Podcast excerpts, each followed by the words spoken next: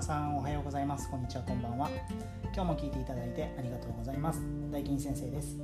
このラジオでは僕大金先生が子育て学校お仕事人間関係のことについてお話をしています。スタンド FM でのレターポッドキャスト等では概要欄のリットリンクに SNS を掲載しておりますので個別に DM を受け付けております。たくさんお待ちしておりますのでよろしければ、えー、お送りください。それではですね今日も大金先生のお悩み相談室始めていこうと思います、えー、本題に入る前にお知らせをさせてください。完全無料のブランディング用リンク。リットリンクのセミナーをまた開催します、えー、日付の方は5月4日金曜日の9時から。21時からですね。Zoom の方で行います。参加費は無料ですがただし、えー、参加条件ございますので概要欄のリンクをご覧ください、えたくさんのご参加お待ちしております。はいそれでは本題の方に入っていきたいと思います、え今日はですね子供の英語教育の勧め5選ということでお話をしていこうと思います。えーとですねまあ、最近英語教育英語教育というふうに言われてるんですけど、あのー、まあ、早ければ早いに越したことないんですね。で、まあ、メリットの方を紹介させてもらいますと、えー、まずですね、えー、子供は新品のスポンジのようにですねよく吸収するんですね。あのいろんな知識を、はい、なので早い方がいいと言われてます。そして大きくなった時の英語への抵抗力抵抗がなくなると。いうのもあります、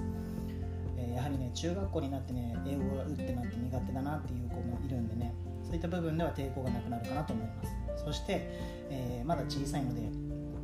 十分な学習時間を確保できるというのもあります。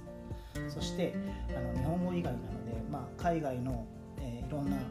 英語で話す言葉も理解できるようになるので価値観も広がるんですね。はい。まあこれが、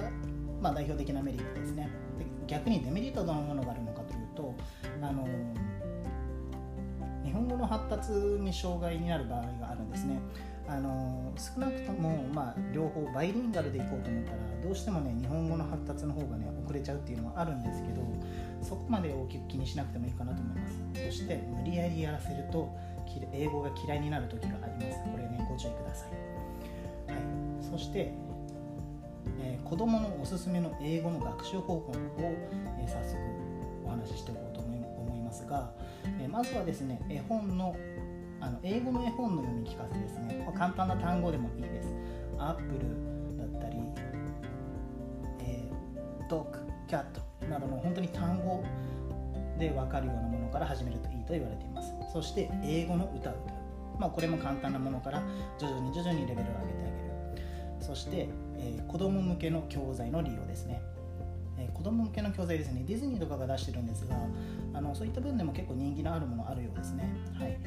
えー、次に英会話教室に通うですね、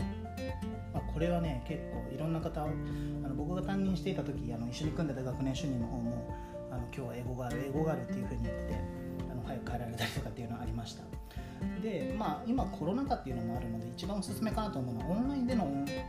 英会話教室ですね。これね結構おすすめだと思います。やっぱりね価格もねあの店舗がある英会話教室よりも比較的安いと言われています。はい。それでは次にですね英語が話せない親御さん向けの簡単なフレーズですね。あのいくつか紹介していこうと思います。まずですね朝使えるものですね、えー、朝使えるものに関しては It's time to wake up.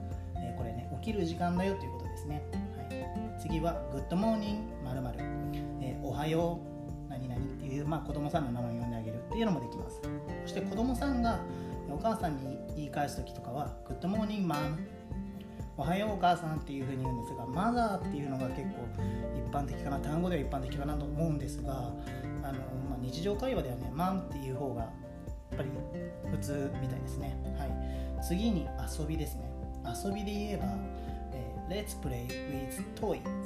Toys ですね。おもちゃで遊ぼうで逆に片付けの時は Let's put away the toys、えー、おもちゃを片付けようですね。あとですね愛情表現もありますね、えー、I love you、えー、愛してるよ。I miss you、